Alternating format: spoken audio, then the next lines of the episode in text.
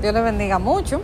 Vamos a estar teniendo nuestro estudio de hoy y vamos a estar leyendo lo que dice el Salmo 126.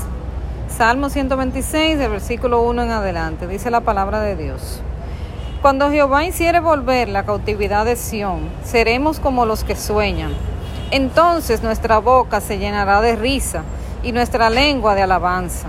Entonces dirán entre las naciones, grandes cosas ha hecho Jehová con estos, grandes cosas ha hecho Jehová con nosotros.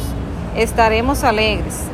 Haz volver nuestra cautividad, oh Jehová, como los arroyos del Negev. Los que sembraron con lágrimas, con regocijo segarán. Irán dando y llorando el que lleva la preciosa semilla, mas volverá a venir con regocijo, trayendo sus gavillas. Gloria al Señor.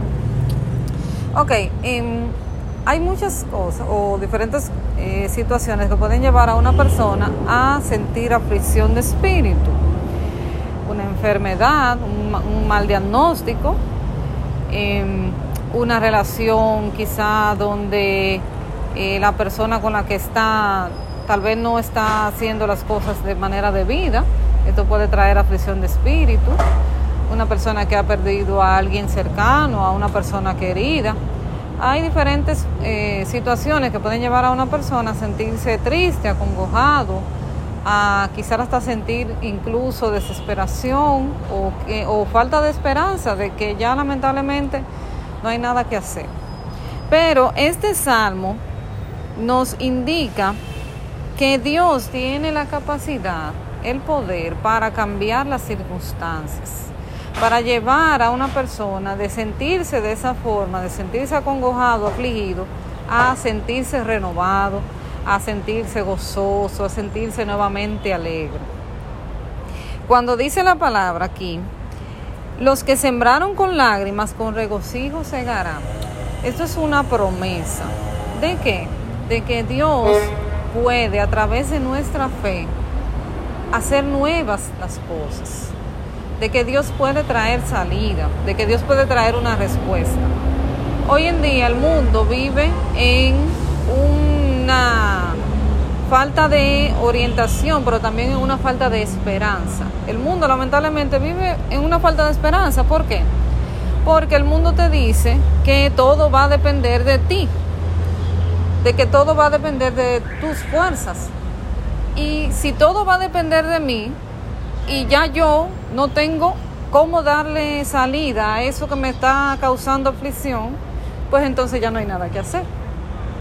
Sin embargo, los que hemos decidido creer en Dios, los que hemos decidido creer en que Dios tiene el poder para hacer cosas maravillosas en nuestra vida, para traer una renovación, una restauración, liberación, sanidad en el momento oportuno, pues no solamente descansamos en lo que yo puedo hacer, sino que creemos en que Dios tiene el poder para hacer aún más de lo que nosotros podemos. Ciertamente la Biblia dice que la fe sin obras es muerta en sí misma y que nosotros tenemos que obrar en fe. Esa es la diferencia entre, como les decía, el que está en el mundo y el que está en Cristo, el que está en Dios, donde yo no simplemente obro, sino que yo obro en fe. ¿De qué? De que lo que yo estoy haciendo, Dios lo apruebe, número uno, y de que Dios utilice eso a mi favor. Incluso, la Biblia dice que a los que aman a Dios, todas las cosas les ayudan a bien. Quiere decir que incluso aquellas cosas que en el momento pueden parecer negativas, a los que aman a Dios también le pueden ayudar para bien. Entonces esa es la promesa que Dios le ha dado a aquellos que han decidido creer en Él, de que la aflicción que hoy sientes, lo que hoy te congoja, lo que hoy te causa tristeza, desesperación, no tienes que quedarte ahí, no tienes que quedarte en el lamento, sino que tu lamento se puede convertir en baile, como dice aquella adoración muy hermosa Has cambiado mi lamento en baile, que viene de una palabra. Has cambiado mi lamento en baile, me ceñiste de alegría. El mismo David, en diferentes momentos de su vida, pasó por distintas situaciones que trajeron congoja y aflicción de espíritu. Recordemos el momento en el que Saúl lo está buscando para matarlo y David tiene incluso que hacerse literalmente el loco en una ciudad extraña que no era, ¿verdad?, su ciudad natal para que no lo asesinaran, porque Saúl lo estaba buscando para matarlo. Y él se hace loco en esa ciudad, como que él era una persona que tenía situaciones mentales, pero era para que no lo reconocieran. Sin embargo, de esa situación Dios lo sacó. Pero también hubo otra situación que David pasó, la, la rebelión de su propio hijo. Absalón se rebeló contra David y en un momento decidió que él iba a ser el rey. Y David tuvo que salir huyendo de su propio reino para no tener que enfrentar a su propio hijo, porque no era que David no podía con él, es que él no quería enfrentar a su propio hijo porque él sabía lo que iba a tener que hacer. Pero de eso también lo libró Jehová. La Biblia dice que en un momento determinado Absalón va en su caballo y pues lamentablemente se queda enganchado a un árbol y allí muere. Entonces, Dios siempre traerá la salida. No importa la situación que estés atravesando, no importa lo que estés viviendo en el momento, por difícil que se vea, por, por difícil que resulte la situación, Dios siempre puede traer una salida. Y en medio de la situación, darte la paz que necesitas para poder esperar pacientemente en Jehová. Porque el mismo salmista decía, es, eh, pacientemente esperé a Jehová. En medio de la situación, Dios te da la paciencia para esperar la respuesta. Y trae la respuesta en su tiempo. Tal vez incluso no como tú la esperas. Tal vez estás esperando una respuesta distinta y Dios trae otra. Pero te puedo asegurar que la que Dios trae siempre será la mejor. Siempre será la oportuna. Siempre será la que va a ir acorde al propósito que Dios tiene para tu vida. Porque Cristo mismo dijo, yo soy el camino, yo soy la vida, yo soy la verdad, ¿verdad? Yo soy el camino. Todo lo que Dios haga en tu vida va a ser para llevarte por ese camino. Nunca va a ser para que tú te desvíes. Por eso es que nosotros tenemos que esperar y aguardar en lo que Dios va a hacer con nosotros, sin desesperarnos porque la desesperación es lo que puede hacer que al final nosotros tomemos un camino equivocado.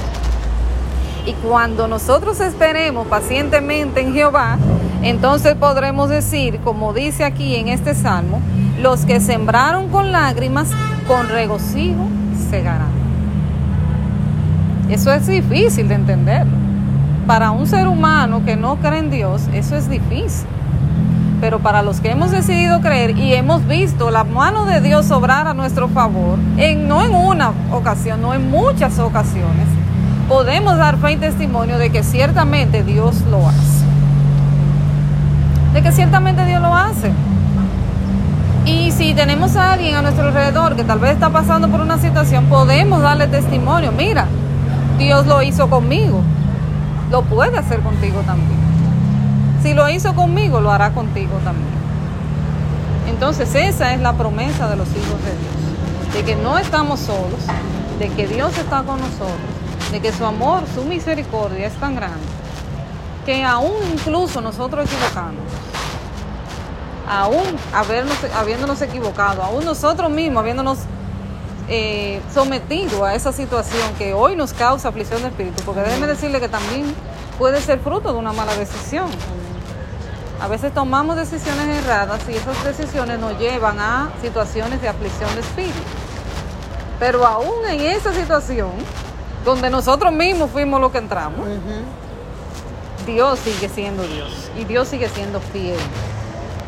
Y su fidelidad no necesariamente va a depender de que si yo lo hice bien o lo hice mal. Porque es como un hijo. Si mi hijo está eh, montando bicicleta y está haciendo algo que no debe y se cae y quizás se rapa la rodilla, yo no simplemente lo voy a dejar en el piso, voy a decir, tú ves, mira, te pasó por, por tú estás haciendo, levantando la goma o haciendo lo que no debías de hacer. Probablemente yo le llame la atención, pero ¿qué yo voy a hacer? Lo voy a curar, lo voy a llevar a un médico si lo tengo que llevar al médico. lo voy a levantar. Aunque venga la corrección, porque Dios al que ama corrige. Y Dios va a traer la corrección. ¿Pero para qué?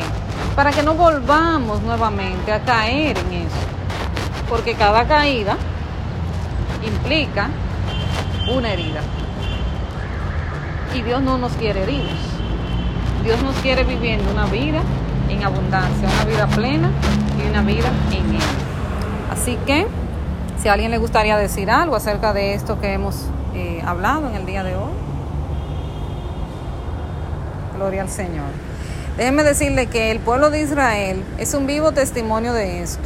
Cuando dice, cuando Jehová hiciere volver la cautividad de Sión, el pueblo de Israel, precisamente por malas decisiones que tomó de estar siguiendo dioses extraños, dioses ajenos, ídolos falsos, pues fue objeto de, eh, o sea, fueron cautivados por sus enemigos. Fueron cautivados por, el reino de Babilonia a través de Nabucodonosor, pero también los asirios en un momento se apropiaron de sus tierras y los llevaron cautivos a otros lugares. Pero fíjense que aquí dice, cuando Jehová hiciere volver la cautividad de Sión. Es decir, que sí, que Dios los iba a hacer volver. Y ciertamente así se hizo. Esa palabra se cumplió y todavía se sigue cumpliendo. El pueblo de Israel, nadie se imaginó que en el 1948 iba a ser declarado como nación y que los israelitas iban a volver a su tierra nuevamente. Nadie se lo imaginó. Todavía hoy en día siguen personas llegando a Israel que eran judíos, eh, de esos que salieron por el mundo y hoy en día por, eh, a través de la tecnología, pues con su ADN se ha determinado que son judíos y muchos de ellos han vuelto a su tierra. Estamos hablando que el pueblo de Israel pasó muchas. Solamente para eso también tenemos que ver lo que pasó en la Segunda Guerra Mundial con Hitler. Y aún así Dios los trajo nuevamente a su tierra. Entonces, ellos son un ejemplo de que si Dios lo hizo con ellos, lo puede hacer con nosotros también. Porque aunque nosotros no somos el Israel terrenal, somos eh, fuimos injertados en el olivo, es decir, que nosotros somos un Israel espiritual. Entonces somos un Israel espiritual, porque fuimos adoptados como hijos de Dios en el momento en que decidimos entregarle nuestra vida a Cristo. Así que este es el estudio de hoy. No queremos dejar pasar este tiempo sin hacer el llamado. Cualquier persona que todavía no le haya entregado su vida a Cristo. Créeme que la situación por la cual pudieras estar atravesando y de la cual el mundo te dice que ya no hay salida. Tal vez los médicos te dijeron que ya no hay nada que hacer. Pero Dios siempre tiene una salida. Dios siempre tiene un plan B, un plan A, mejor dicho si no se cumple el plan A, bueno, pues se va a cumplir el B, el C y el que Dios entiende. Así que si tu decisión es entregarle tu vida a Cristo, entonces yo te voy a dirigir en una oración para que la puedas hacer desde donde te encuentres. Señor Jesús, yo te reconozco como mi amo, como mi Señor, como mi Salvador. Te pido perdón por todos y cada uno de mis pecados en esta hora yo me arrepiento de todo corazón, de todo lo que he hecho y en lo cual te he, ofendido. Te pido que inscribas mi nombre en el libro de la vida y que no lo borres de allí jamás. Y ahora haz una declaración al mundo de las tinieblas y dile que ya tú renuncias a sus obras en tu vida, que renuncias a ellos, porque desde hoy tú has decidido hacerte un hijo de Dios.